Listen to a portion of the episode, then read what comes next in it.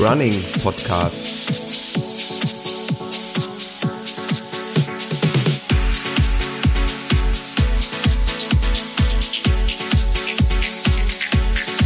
Episode 3.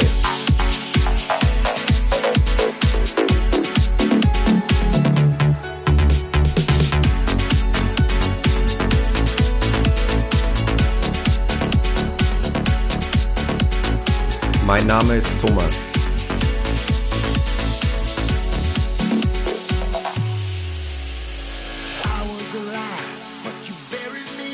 Herzlich willkommen.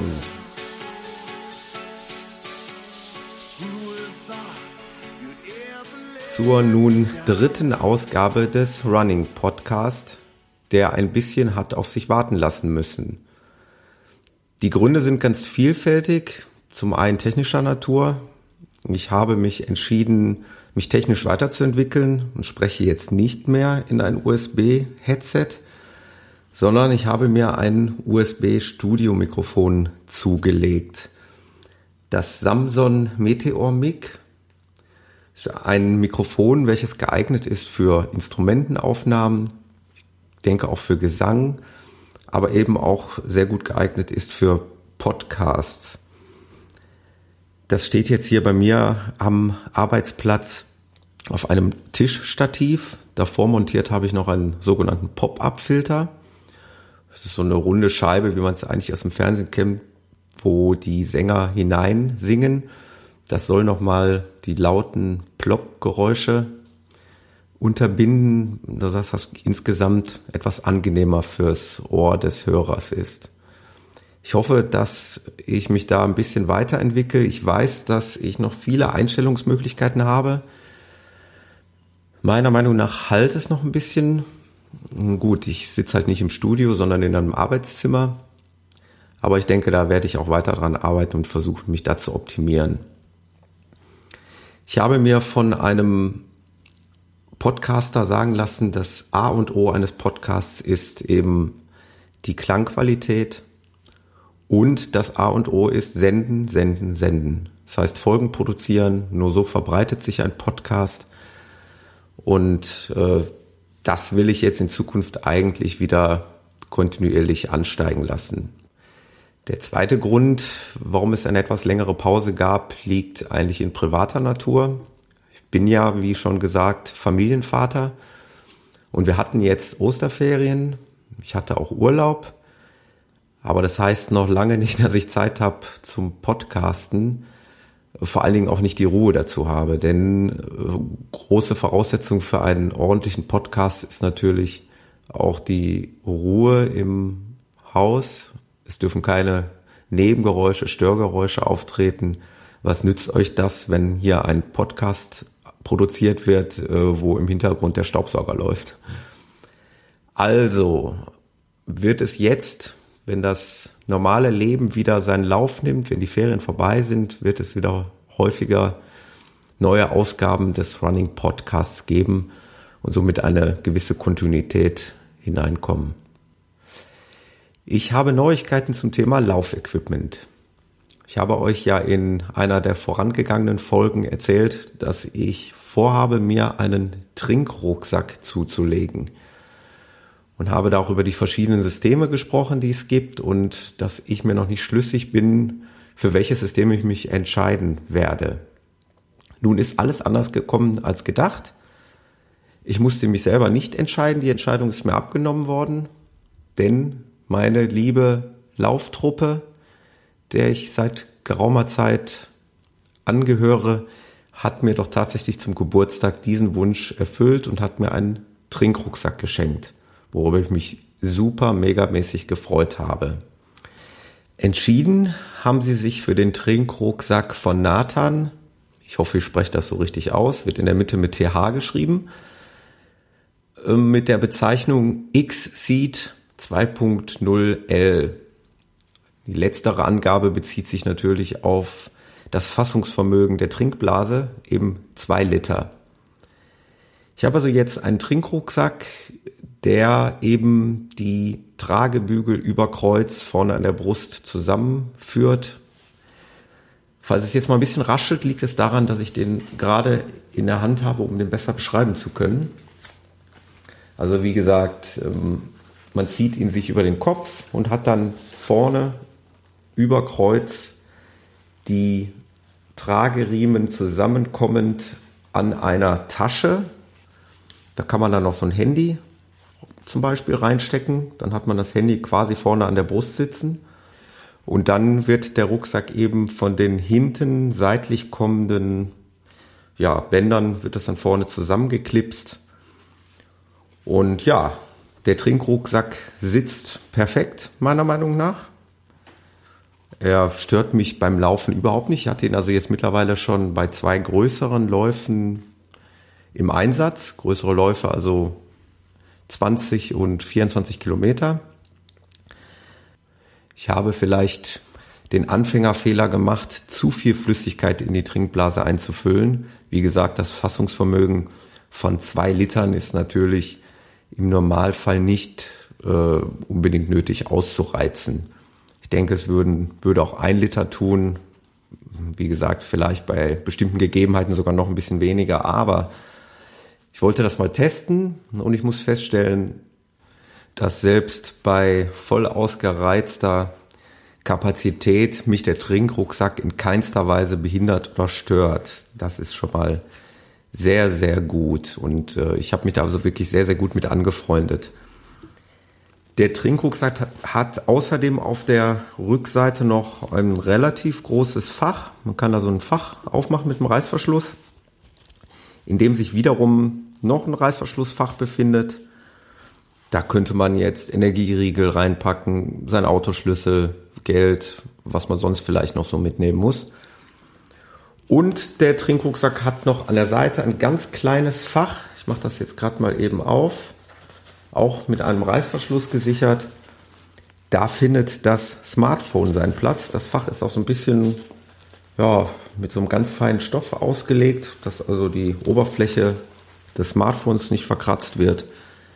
Also wenn man das Smartphone nicht unbedingt vorne in der Brusttasche sitzen haben möchte, sondern einfach nur wegpacken möchte, könnte man es auch da reinpacken. Da wäre es dann gut aufgehoben. Also insgesamt bin ich super zufrieden. Ähm, was die Trinkblase angeht, die kann man ja sogar später austauschen, habe ich mittlerweile gesehen. Vielleicht wird das irgendwann mal nötig sein, aus hygienischen Gründen oder wie auch immer. Das ist ja so ein Kunststoffbeutel, dessen Öffnung im Prinzip über die gesamte Breite des Beutels geht. Das hat dann den Vorteil, dass man nach dem Gebrauch den Beutel innen gut trocknen kann. Kann also rein theoretisch mit einem Tuch hineingehen, das trocknen. Und ja, den Schlauch kann man, also ich habe mir jetzt angewöhnt, ich mache das Mund, an dem Mundstück mache ich das kleine Silikon Mundstück mache ich ab. Somit ist der Schlauch quasi geöffnet, kann dann auch gut durchtrocknen dann sollte es da eigentlich auch keine hygienischen Probleme geben. Zumal ich mir eigentlich fest vorgenommen habe, in die Trinkblase ausschließlich Leitungswasser einzufüllen und nicht irgendwelche anderen kleberen Flüssigkeiten. Für Energiezufuhr habe ich mir eigentlich angewöhnt, mir kleine Energiegels oder Energieriegel zusätzlich mitzunehmen oder Traubenzucker. Es sollte eigentlich in Verbindung mit dem Leitungswasser vollkommen ausreichend sein. Also Projekt Trinkrucksack dank meiner lieben Laufgruppe abgeschlossen. Und ja, es gibt natürlich andere Themen Richtung Laufequipment. Was mich persönlich momentan beschäftigt, ist noch das Thema Tracking, Aufzeichnen der Aktivitäten. Ich bin also eigentlich leidenschaftlicher Nutzer der Smartphone-App Runtastic, wie viele meiner Laufkollegen auch. Nur diese Smartphone-App, in dem Fall die Runtastic-App, bietet eben auch nicht den hundertprozentigen Funktionsumfang einer Laufuhr. Ich besitze also parallel auch noch eine Garmin Forerunner GPS-Uhr. Und ich nutze beide Geräte oftmals parallel, was mich persönlich nicht ganz so glücklich macht. Denn Ich möchte zum einen eine Herzfrequenzmessung haben. Bei anstrengenden Läufen möchte ich gerne meinen Puls im Blick haben, was ich momentan über die Garmin Forerunner praktiziere. Ich habe einen Brustgurt und dann kann ich eben mit dem Blick aufs Handgelenk meinen aktuellen Puls ansehen. Ich weiß, es gibt auch für Runtastic einen Pulsgurt, aber da habe ich noch diverse Bauchschmerzen, mir den zuzulegen. Zum einen habe ich die Befürchtung, ich weiß nicht, ob die berechtigt ist, aber die Befürchtung, dass meine Akkukapazität des Smartphones, in meinem Fall ein iPhone, darunter leiden wird, denn die Verbindung zwischen dem Runtastic Brustgurt und dem iPhone geschieht, soweit ich weiß, über Bluetooth, wenn ich mich nicht ganz täusche. Auf jeden Fall muss eine Verbindung aufgebaut werden und die sicherlich auch noch ein bisschen was von der Akkukapazität wegnimmt. Zum anderen habe ich dann auch nicht gleich den Puls immer im Blick, denn ich habe in der Regel mein Smartphone entweder an einer Oberarmtasche, in der Jackentasche, in der Hosentasche oder neuerdings in dem Trinkrucksack und somit nicht direkten Blick auf die App. Die App spricht zwar mit mir, aber es gibt ja auch Tage, wo man ohne Kopfhörer läuft, wo man vielleicht mit der Laufgruppe, mit Freunden unterwegs ist und dann kann ich nicht mehr hören, wenn die App mit mir spricht und mir meinen Puls mitteilen möchte.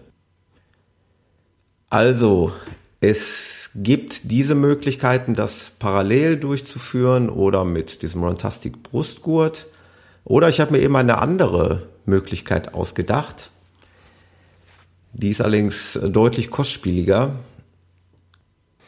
Ich liebäugel in der Zukunft mir eventuell eine sogenannte Smartwatch zuzulegen. Es gibt derzeit einige Smartwatches im Angebot, unter anderem eine namens Pebble. Die Pebble Smartwatch ist entstanden aus einem Crowdfunding-Projekt. Das heißt, Interessenten konnten sich im Vorfeld während der Entwicklungsphase der Uhr mit gewissen Beiträgen an der Entwicklung beteiligen. Und ich denke, dass man dann, so wenn ich das richtig verstanden habe, am Ende auch einen, einen Benefit daraus hat, eventuell die Uhr zu einem Vorzugspreis bekommt oder eher bekommt als andere Interessenten. Das weiß ich nicht so genau. Auf jeden Fall ist diese Pebble-Uhr mittlerweile auf dem Markt und das ist das Erfreuliche, diese Pebble-Uhr wird auch in der Runtastic-App unterstützt. Man kann also diese Pebble-Uhr anwählen und mit Runtastic verbinden. Leider gibt es diese Uhr nirgendwo im Geschäft. Das heißt, man kann sie sich nicht vorher ansehen. Leider ist mir auch niemand bekannt, der diese Uhr besitzt. Und insofern habe ich da auch noch viele Fragezeichen. Wie sieht es da zum Beispiel mit einer Herzfrequenzmessung aus? Das weiß ich noch nicht so genau. Denn es sollen ja auch Smartwatches in Zukunft auf den Markt kommen, die eine Herzfrequenzmessung am Handgelenk durchführen. Das heißt, die Uhr hat auf der Rückseite gewisse Sensoren, die bei entsprechend enger Bindung um das Handgelenk dann die Herzfrequenz am Handgelenk misst. Das wäre vielleicht eine Sache, die, die interessant ist, weil man dann auch den Brustgurt endlich vergessen könnte. Also einige Fragezeichen. Ich denke, in der näheren Zukunft werde ich weiter mit der Runtastic-App laufen und bei größeren Läufen parallel mit der Garmin Forerunner. Aber ich sehe in der mittleren bis längeren Zukunft eigentlich eine Smartwatch an meinem Handgelenk. Schauen wir mal, wo der Weg hinführt. Ich werde euch diesbezüglich natürlich auf dem Laufenden halten und ich wäre natürlich auch interessiert an Feedback, was nutzt ihr, beziehungsweise wenn jemand eine Smartwatch hat, gerne melden. Ich würde gerne Erfahrungsberichte sammeln. Das zum Thema Laufequipment. Da gibt es auch noch unendlich andere offene Themen. Ich sage einfach mal Stichwort Laufschuhe, Laufbekleidung und so weiter. Das werden wir vielleicht noch in den folgenden Folgen des Running Podcasts ähm, irgendwann mal bearbeiten. Nun zu einem festen Thema im Running Podcast, ähm, Läufe, Laufveranstaltungen, bevorstehende beziehungsweise vergangene. Ich habe ja jetzt ein bisschen Pause gemacht mit dem Running Podcast. Insofern sind natürlich einige Läufe vergangen, die ich jetzt nicht mehr unbedingt hier nochmal herbeirufen möchte. Ich möchte aber einen Ausblick geben auf den Mai. Der ist ja doch relativ interessant. Da gibt es viele Topläufe. Zum Beispiel am 4.5. haben wir den Hamburg-Marathon 2014. Hamburg, einer der interessantesten deutschen Städte. Ich denke, der wird sehr interessant werden. Es gibt unter anderem dann noch den Berlin Big 25. Also unsere deutschen Großstädte sind wieder voll am Start. In unseren Nachbarländern ist auch wieder einiges los. Es gibt den Salzburg-Marathon und natürlich viele diverse andere kleine Läufe. Wenn wir ein bisschen weiter in die Zukunft schauen, werfen auch große Ereignisse ihre Schatten voraus. Der Strongman Run am Nürburgring 2014, sicherlich einer der interessantesten Läufe. Da gibt es auch einige Teilnehmer aus meinem Bekanntenkreis, sprich aus der Läufergruppe, die dort teilnehmen. Ich habe mich dieses Jahr noch ein bisschen zurückgehalten. Schauen wir mal vielleicht nächstes Jahr.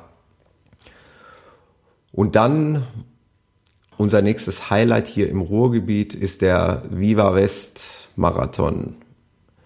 Der geht durch unsere Ruhrgebietsstädte Gelsenkirchen, Essen, Bottrop, ich glaube auch Gladbeck. Gibt es also einen Rundlauf durch das Ruhrgebiet, viel Industriekultur zu sehen. Ich persönlich habe am letzten Jahr an dem Halbmarathon teilgenommen werde auch dieses Jahr an dem Halbmarathon teilnehmen mit ja eigentlich allen aus meiner Laufgruppe. Das wird sicherlich ein Fest. Der findet statt am 18.05.2014, der Viva West Marathon. Worüber ich euch noch gerne erzählen möchte, ist mein vergangener Lauf am vergangenen Wochenende. Ja, ein herrlicher Naturlauf mit unseren täglich Läufern, die wir im sozialen Netzwerk Facebook kennengelernt haben. Und wir waren im Bergischen Land unterwegs, sind morgens um 6.15 Uhr gestartet, eigentlich bei Starkregen, was jetzt nicht so schön war. Und dennoch hat es einen riesen Spaß gemacht. Wir waren da so eine Gruppe von, ich glaube, ja, es müssten neun Läufer und Läuferinnen gewesen sein. Und ein Großteil dieser Gruppe hat eben eine Strecke absolviert über 24 Kilometern durchs Bergische Land mit gut 700 Höhenmetern, die wir da bewältigt haben. Also es ging wirklich über Stock und Steine, über schmale Pfade, über äh, ja, kleine Hindernisse, kleine Bretter. Und das war schon echt, echt wieder mal ein Erlebnis. Und ich persönlich ziehe solch einen Lauf jeglicher Großveranstaltung vor, weil es einfach individueller ist, weil es ungezwungen ist, weil es einfach um den Spaß, um die Natur geht und äh, ganz nebenbei haben wir noch ganz viele schöne landschaftliche Entdeckungen gemacht und ja, das war also ein ganz tolles Erlebnis. Kann ich nur jedem empfehlen, einfach mal mit einer Laufgruppe sich zusammentun und schöne Gegenden erkundschaften. Das soll es im Grunde genommen inhaltlich erstmal gewesen sein für die dritte Ausgabe des Running Podcasts. Ich würde euch aber trotzdem bitten, denkt an die Facebook-Seite Running-Podcast. Ihr dürft die Seite gerne liken, ihr dürft gerne Kommentare abgeben, dürft sie gerne teilen und ähm, Themenwünsche äußern, über die ich vielleicht in den kommenden Folgen sprechen kann. Somit äh, ist gewährleistet, dass der Running Podcast in Zukunft auch gut gefüllt weitergeht. Technisch werde ich mich versuchen, noch ein bisschen zu verbessern, noch bessere Qualität hinzubekommen. Da hole ich mir noch Tipps von erfahrenen Podcastern. Und dann wollen wir mal schauen, wie es in Zukunft so weitergeht. Das war sie nun, also die dritte Ausgabe des Running Podcast. Ich hoffe, sie hat euch gefallen und ich hoffe, ihr seid beim nächsten Mal wieder dabei. Bis dahin, euer Thomas.